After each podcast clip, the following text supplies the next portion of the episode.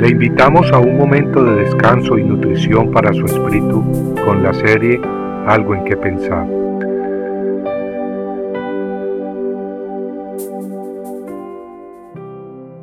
Y al orar, no uséis repeticiones sin sentido, como los gentiles, porque ellos se imaginan que serán oídos por su palabrería.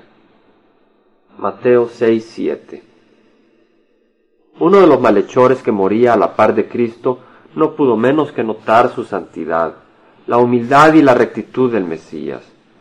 Entonces, arrepentido de sus pecados, poniendo su fe en Jesucristo, exclamó, Jesús, acuérdate de mí cuando vengas en tu reino. Este malhechor no tuvo que buscar palabras impresionantes ni fórmulas religiosas. Simplemente con el corazón arrepentido, puso sus ojos en Jesús y pidió. Su oración fue genuina salida del corazón. Su oración fue entonces respondida.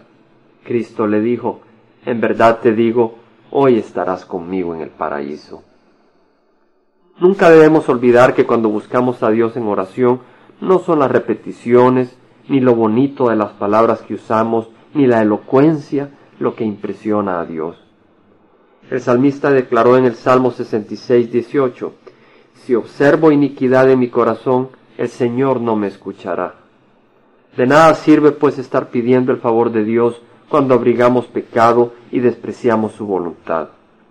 Jesús dijo, no todo el que me dice Señor, Señor entrará en el reino de los cielos, sino el que hace la voluntad de mi Padre que está en los cielos. En otra ocasión el Hijo de Dios dijo, ¿Y por qué me llamáis Señor, Señor, y no hacéis lo que yo digo?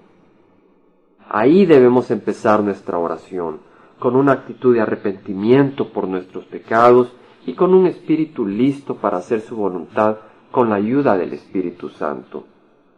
Acordémonos de las palabras de nuestro Señor Jesucristo encontradas en Mateo 6:24. Nadie puede servir a dos señores, porque o aborrecerá a uno y amará al otro, o se apegará a uno y despreciará al otro. No podéis servir a Dios y a las riquezas. No, no podemos poner a Dios como número uno de nuestras vidas a la par de otras personas o posesiones materiales. Dios no comparte su trono con nada ni nadie. Tal como dicen las escrituras, ¿de qué le sirve a un hombre haber ganado el mundo entero si él mismo se destruye o pierde? En Santiago capítulo 4 versículos 3 a 5, el Espíritu Santo nos exhorta con palabras fuertes diciendo, Pedís y no recibís porque pedís con malos propósitos, para gastarlo en vuestros placeres. Oh almas adúlteras, ¿no sabéis que la amistad del mundo es enemistad hacia Dios? Por lo tanto, el que quiere ser amigo del mundo se constituye enemigo de Dios. Cuando vengamos en oración ante Dios, debemos pues hacerlo con un corazón limpio, fijando los ojos en Cristo y buscando su reino y su voluntad por encima de todo también debemos venir con agradecimiento, pues su misericordia hacia nosotros es renovada cada mañana.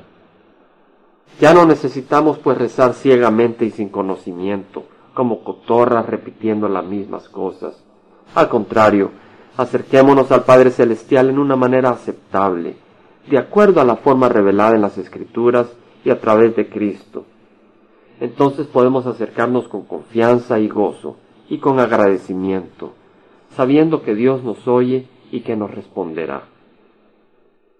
Compartiendo algo en que pensar, estuvo con ustedes Jaime Simán.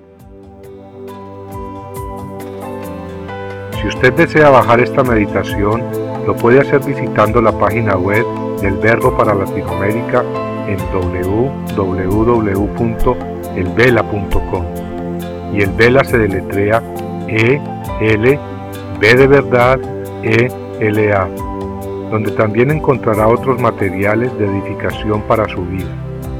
Puede también escribirnos a El Vela Pio Box 1002 Orange, California 92856, Estados Unidos. Dios le bendiga.